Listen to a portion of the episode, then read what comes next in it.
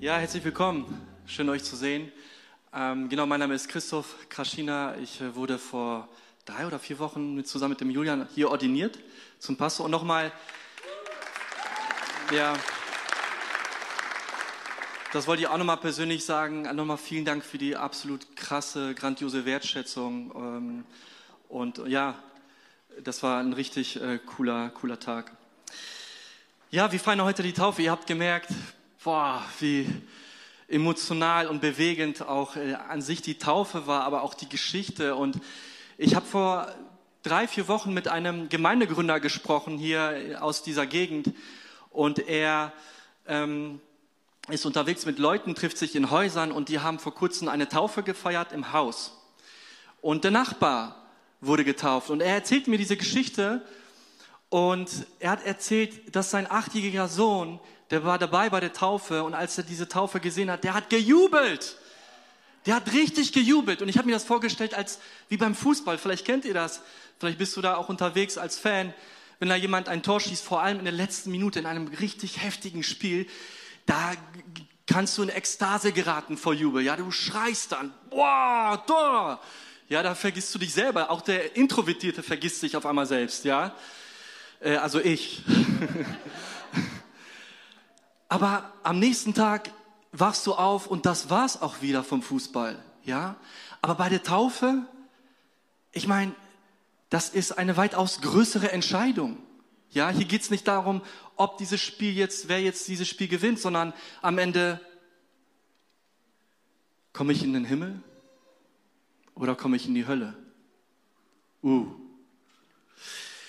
das sind zwei Realit Orte, das sind zwei wirkliche Orte.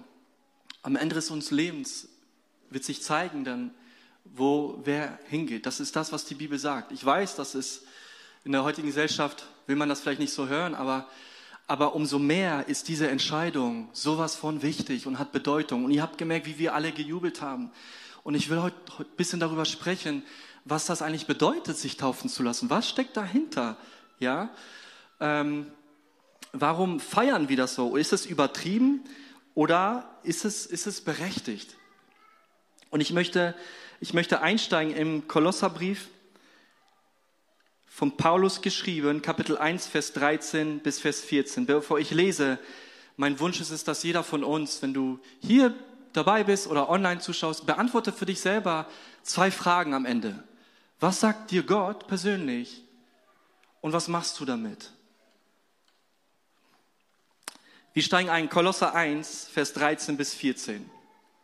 Er hat uns errettet aus der Macht der Finsternis und hat uns versetzt in das Reich seines geliebten Sohnes, in dem wir die Erlösung haben, nämlich die Vergebung der Sünden. Und mit diesem Text beschäftigen wir uns heute. Achtet auf die zwei Wörter, errettet und versetzt. Gott der Vater ist derjenige, der einen errettet von Punkt A und versetzt zum Punkt B. Errettung und Versetzung. Etwas verändert sich. Heute wird ja mit Hochdruck dran gearbeitet, den Planeten zu retten. Jesus ist gekommen, um den Menschen zu retten. Die Frage ist, ist sich der Mensch bewusst, der moderne Mensch im 21. Jahrhundert, dass er Rettung braucht? Ist er sich überhaupt bewusst? Und darüber sprechen wir. Wenn die Autoren der Bibel, wenn auch Jesus spricht über den Zustand der Welt, dann benutzen die häufig die Begriffe Macht der Finsternis. Und es zieht sich wie eine Linie im Alten Testament, im Neuen Testament, dass, dass, dass wir Zustand hier auf die Welt haben von einem Reich, Reich der Finsternis, aber auch Gottes Reich. Und beides ist sichtbar. Beides ist sichtbar in dieser Welt. Und vielleicht denkst du dir, okay, Macht der Finsternis, das hört sich irgendwie nach Star Wars an, dunkle Mächte und so. Aber lass uns mal gucken, was die Bibel sagt und schauen, okay, wie willst du selbst diesen Zustand in dieser Welt beschreiben? Ja, vielleicht vergiss mal das Wort Macht der Finsternis, aber lass uns mal anschauen, was bedeutet das? Und dann können wir feststellen, okay, haben die recht oder nicht? Und Jesus spricht selbst über den Zustand dieser Welt und benutzt die Worte Macht der Finsternis. In Lukas 22, Vers 53. Jesus wird verhaftet. der Sohn Gottes, der wahrhaftige, der Mensch gewordene Gott.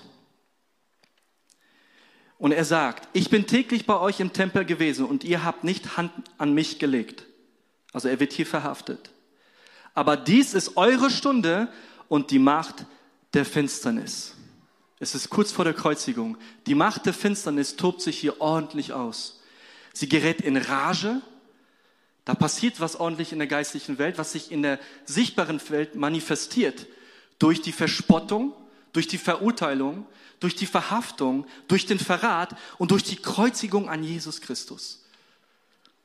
Die unsichtbare Welt manifestiert sich hier und ist sichtbar. Der hohen Priester, Judas Iskariot, die römischen Soldaten, Pilatus handelten in diesen Momenten unter der Herrschaft der Finsternis, unter der Macht des Finsternis. Was bedeutet das? Es bedeutet, dass die Menschen unter einer Tyrannei der bösen Macht leben. Die Bibel spricht vom Teufel und, und dämonischen Geistern. In Epheser 6, Vers 12 heißt es, denn wir haben nicht mit Fleisch und Blut zu kämpfen, sondern mit Mächtigen und Gewaltigen, mit den Herren der Welt, die über diese Finsternis herrschen, mit den bösen Geistern unter den Himmel. Und unsichtbare Welt ist sichtbar in dieser Welt. Als Beispiel, wir haben über Erweckung gerade gesungen. Die dunkelste Stunde der Macht der Finsternis war am Kreuz. Äh, das ist ja krass. Gott, der perfekt ist, der voller Liebe ist, er wird Mensch und er wird verraten, er wird gekreuzigt, er wird verspottet, er wird als Lügner, als Besessener dargestellt. Wie verloren muss die Welt sein und zu dieser Schlussfolgerung kommen? Eine geistliche Ignoranz und geistliche Blindheit. Aber es ist unumgänglich, wenn, die, wenn das Reich Gottes hineinbricht, dann wird die Macht der Finsternis, die Farce offenbart. Es gibt ein Clash. Das heißt, wenn wir sehen, dass diese Welt manchmal in einem komischen Zustand ist oder sich bewegt aus dem Dunkler, ja, es mag sein, dass das vielleicht schlecht ist oder herausfordernd, aber es kann auch bedeuten, dass das Reich Gottes einbricht. Dass das Reich Gottes einbricht. Bei der Geburt Jesu sehen wir das. Es gibt ein Clash. Jesus als König wird geboren und der König Herodes gerät in Rage und er möchte die Kinder und Jesus umbringen. Die Farce wird offenbart, wenn das Reich Gottes die dunklen Mächte konfrontiert.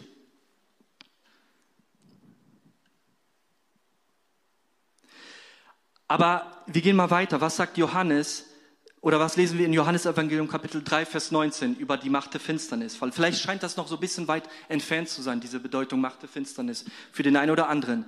Und in Johannes lesen wir, das ist aber das Gericht, dass das Licht in die Welt gekommen ist und die Menschen liebten die Finsternis mehr als das Licht, denn ihre Werke waren böse.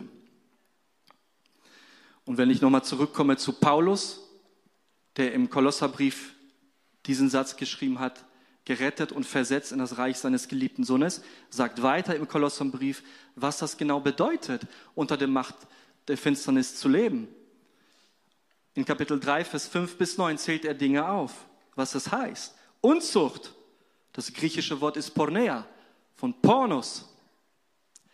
Unreinheit, schändliche Leidenschaft, böse Begierde und die Habsucht, die Götzendienst ins Zorn, Gräben, Bosheit, Lästerung, schandbare Worte aus eurem Munde, Lügen und so weiter. Und ich glaube, da kann man sich schon viel mehr identifizieren als Mensch mit den Dingen, mit denen wir zu tun haben.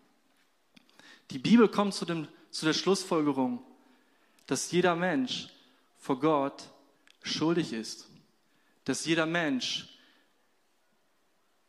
mit der Sünde kämpft und dass nicht der Mensch der Feind ist, sondern komplett was anderes. Und das müssen wir wissen. Ich habe ein Buch geschenkt bekommen von Tobias hier aus unserer Gemeinde.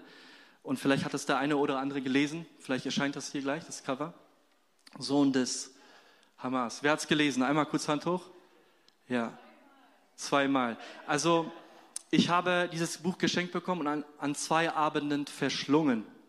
an zwei Abenden. Darüber gibt es auch einen Film, Der grüne Prinz.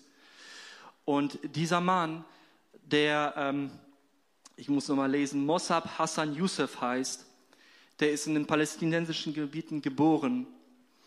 Und er war 18, als er in das meistgefürchtete Gefängnis in Israel gekommen ist.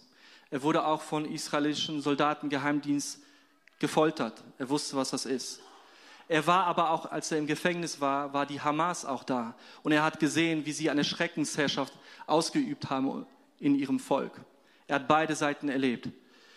Er wurde, er wurde geschlagen und hat viel Leid mitbekommen. So, und es ist dann nicht, es ist dann nicht so schwer, mit Hass als Begleiter im, im täglichen Leben aufzuwachsen, in so einer Situation. Und irgendwann, Mossab hat in Jerusalem Christus kennengelernt. Und er hat sich entschieden, ihn nachzufolgen. Und irgendwann tauchte die Frage auf, okay, wer ist jetzt nun eigentlich mein Feind? Ist das Israel?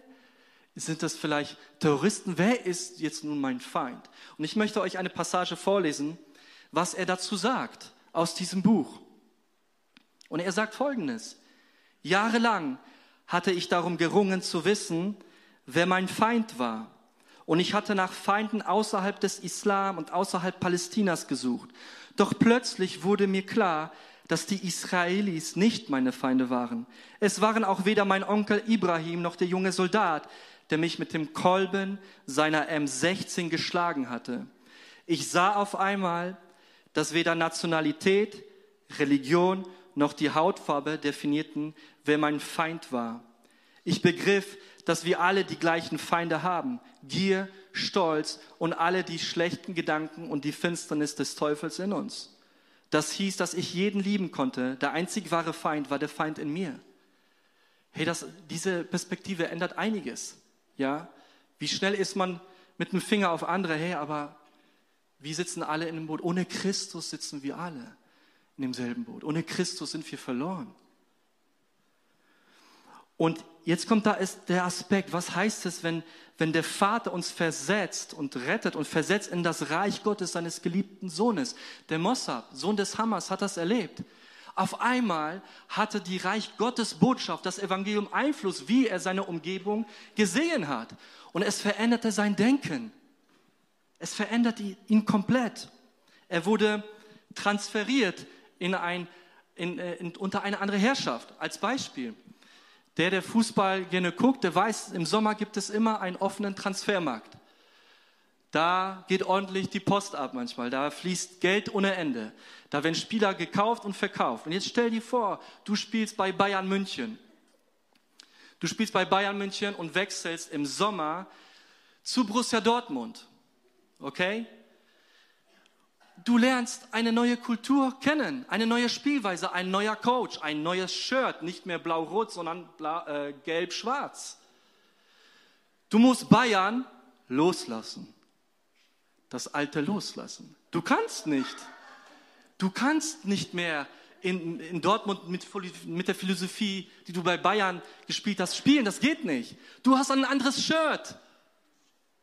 Spiel nach deinem Shirt. Das ist genau wie im Reich Gottes. Du hast ein Reich Gottes Shirt. Du hast nicht mehr das Macht der Finsternis und äh, andere Dinge äh, angezogen. Du hast ein Reich Gottes Shirt.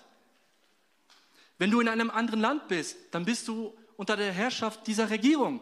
Da gelten andere Regeln. Ja? Und wenn du versetzt bist in das Reich des geliebten Sohnes, dann bist du unter der Herrschaft von Jesus Christus. Du machst nicht dein Ding. Ja? Du machst nicht dein Ding, sondern du machst das, was Christus wichtig ist. Dein Leben verändert sich. Und wenn du das tust, musst du das lernen, da hineinzukommen, neu zu denken, neue Lebensgewohnheiten zu entwickeln, die Reich Gottes entsprechen, die Jesus, Jesus entsprechen. Und Paulus wusste das und er schreibt in Kolosser 3, Vers 7 bis 8, in dem allen seid auch ihr eins gewandelt, als ihr noch darin lebtet Vers 8, nun aber legt auch ihr das alles ab. Es ist vorbei. Ihr sollt Christus ähnlicher werden. Wir sollen Christus ähnlicher werden. Kolosser 2,6 sagt, wie ihr nun angenommen habt, den Herrn Jesus Christus, so lebt auch in ihm. Und wir haben die Möglichkeit, in unserem, uns zu entscheiden, unter welcher Herrschaft wollen wir leben. Und laut Bibel haben wir diese zwei Möglichkeiten, unter der Macht der Finsternis oder unter der Herrschaft von Jesus Christus in seinem Reich. Das ist ein komplett andere, anderes Leben. Und Nachfolger Jesu müssen das lernen. Wir müssen es alle lernen, da neu zu denken, was das bedeutet.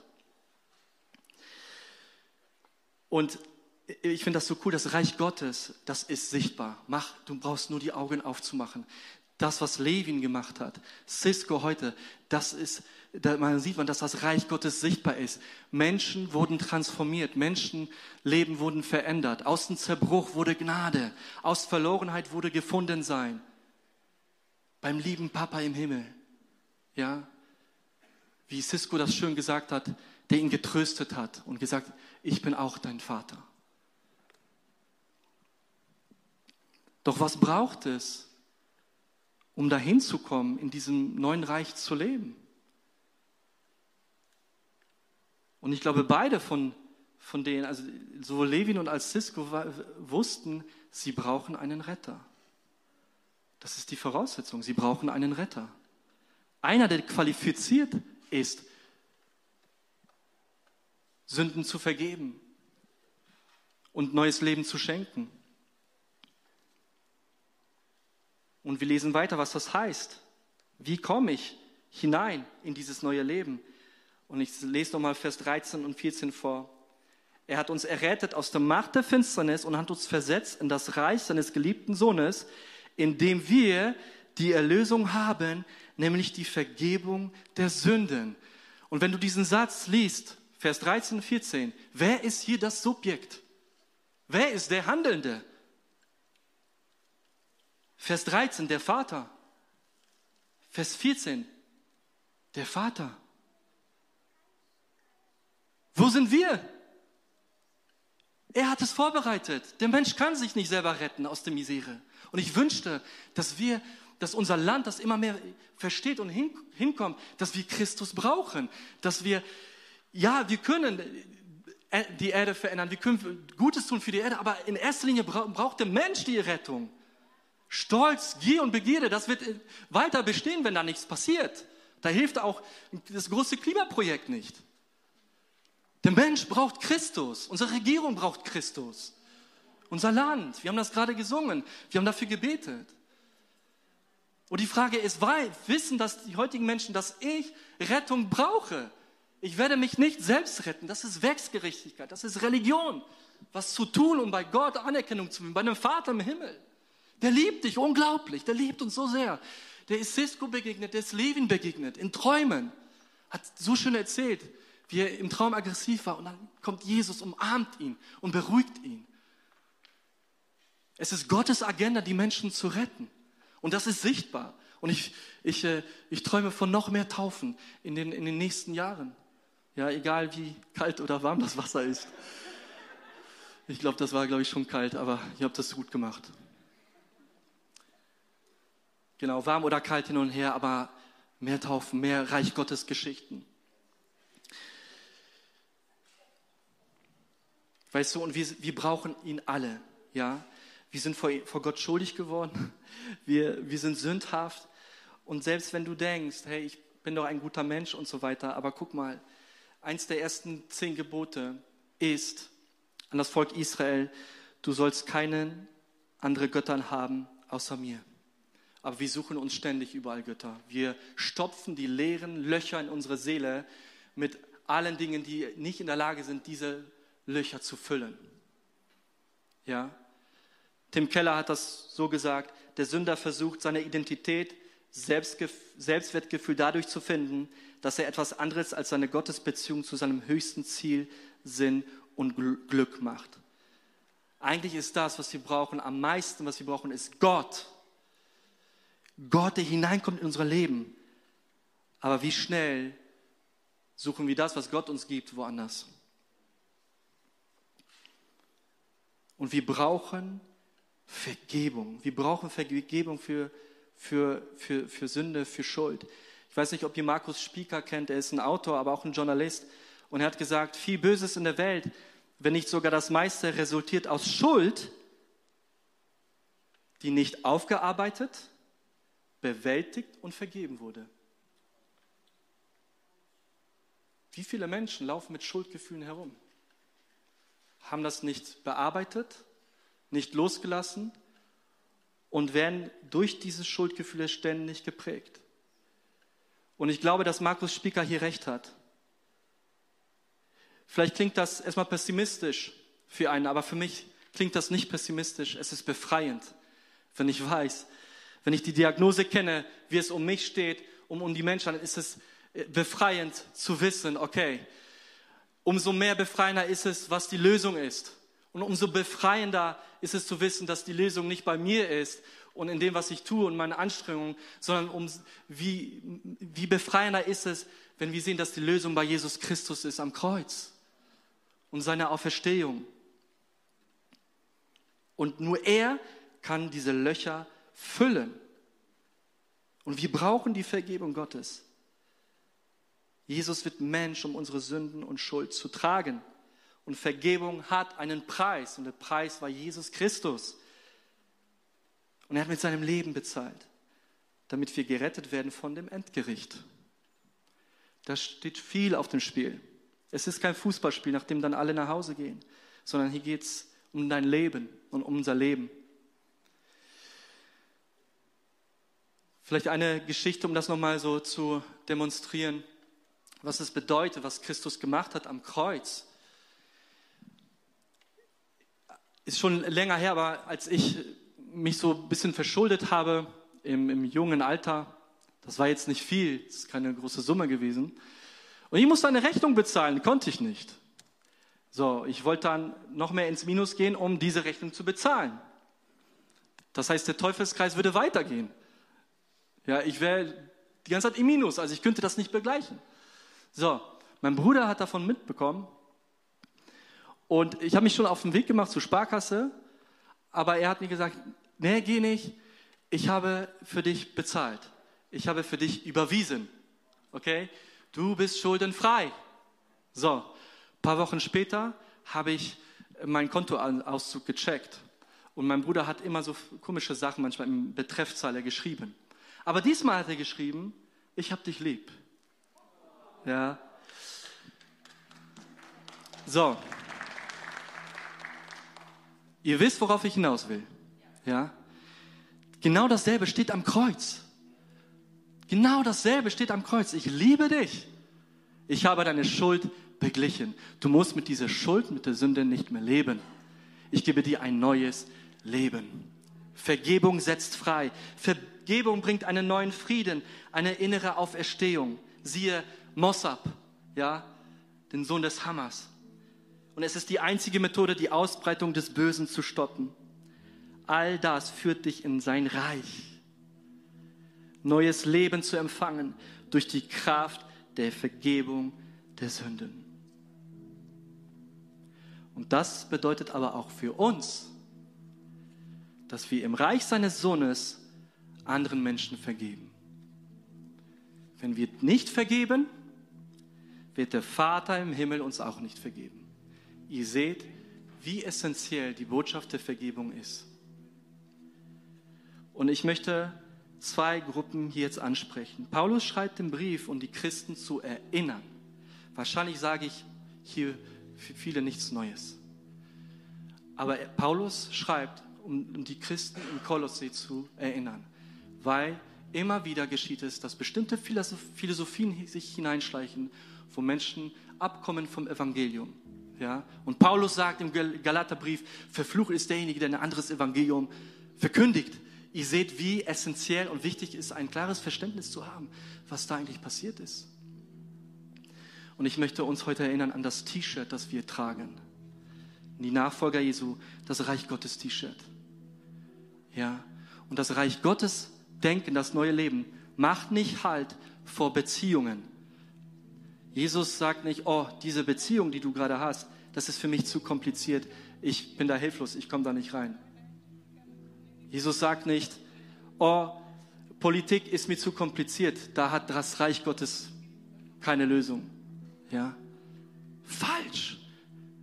Als Nachfolger Jesu trage ich das T-Shirt vom Reich Gottes und alles soll durchleuchtet werden durch Jesus, durch sein Leben. Meine Beziehung, wie ich meine Beziehung gestalte, wie ich, wie ich Politik sehe oder diese Welt. Ich sehe nicht diese Politik durch irgendeine Partei. Das ist wichtig. Sondern wir als Nachfolger Jesu sehen Politik und die Welt durch die Brille von Jesus Christus, durch das Wort Gottes. Das ist wichtig. Wir sehen Beziehungen durch das Wort Gottes. Wir sehen Konflikte durch das Wort Gottes. Alle unsere Bereiche. Lass uns gemeinsam aufstehen.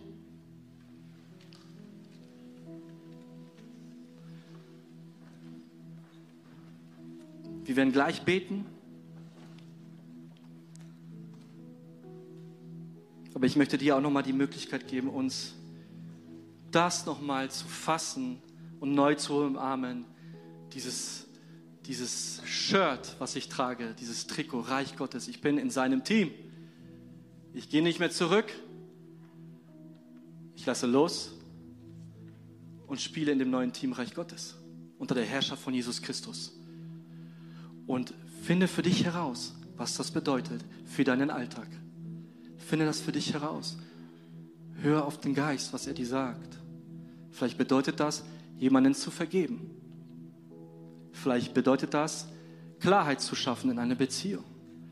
Vielleicht bedeutet das, irgendwo mit irgendetwas aufzuhören.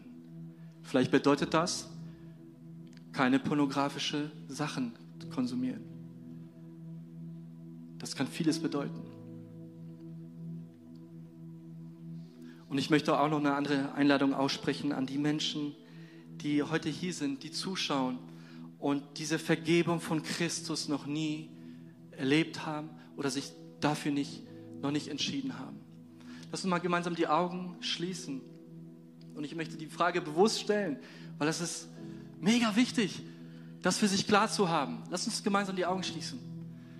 Und heb ruhig deine Hand, wenn du möchtest, und sagst, hier bin ich und ich möchte Christus, die Vergebung Christi erleben. Ich möchte sein Nachfolger werden. Dann heb doch kurz die Hand. Da werden wir beten.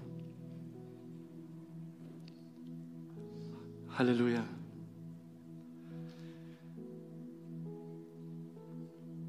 Vielen Dank. Lass uns gemeinsam das Gebet sprechen als Kirche. Vater im Himmel, Vater. danke, dass du mich liebst. Danke, dass du mich liebst. Danke, dass du dich für mich entschieden hast. Danke, dass du dich für mich entschieden hast. Herr Jesus Christus, Herr Jesus Christus du bist für mich gestorben, du bist für mich gestorben und auferstanden. Vergib mir meine Schuld. Ich wähle dich jetzt, als meinen Retter und Herrn. Dir will ich folgen. Amen. Herr Jesus Christus, ich danke dir für diese Entscheidungen, Herr. Ich danke dir für deine Botschaft vom Kreuz und ich bete, dass wir äh, uns in Erinnerung wach rufen, was das für uns bedeutet, dass du gestorben bist. Dass das nicht irgendeine Lappalie ist, dass das nicht etwas Prähistorisches ist, was in der Geschichte war, sondern was essentiell ist für unser Leben auch heute. Und ich bete, dass du uns da wachrüttelst, dass du uns zeigst, welches T-Shirt wir eigentlich tragen und in welchem Team wir eigentlich spielen. Und das, dass, das uns, dass unser Leben dem Reich Gottes entspricht, Jesus. Und ich bete für, für, für, für Vergebung, ich bete für, für Menschen, die, die gerade was loslassen müssen, zu denen du gesprochen hast. Und ich bete, dass du da hineinkommst in allen diesen Bereichen, wo wir gerade sind, Herr. Dass dein Reich Gottes immer sichtbarer wird. Und ich bete im Namen deines Sohnes Jesus Christus. Amen.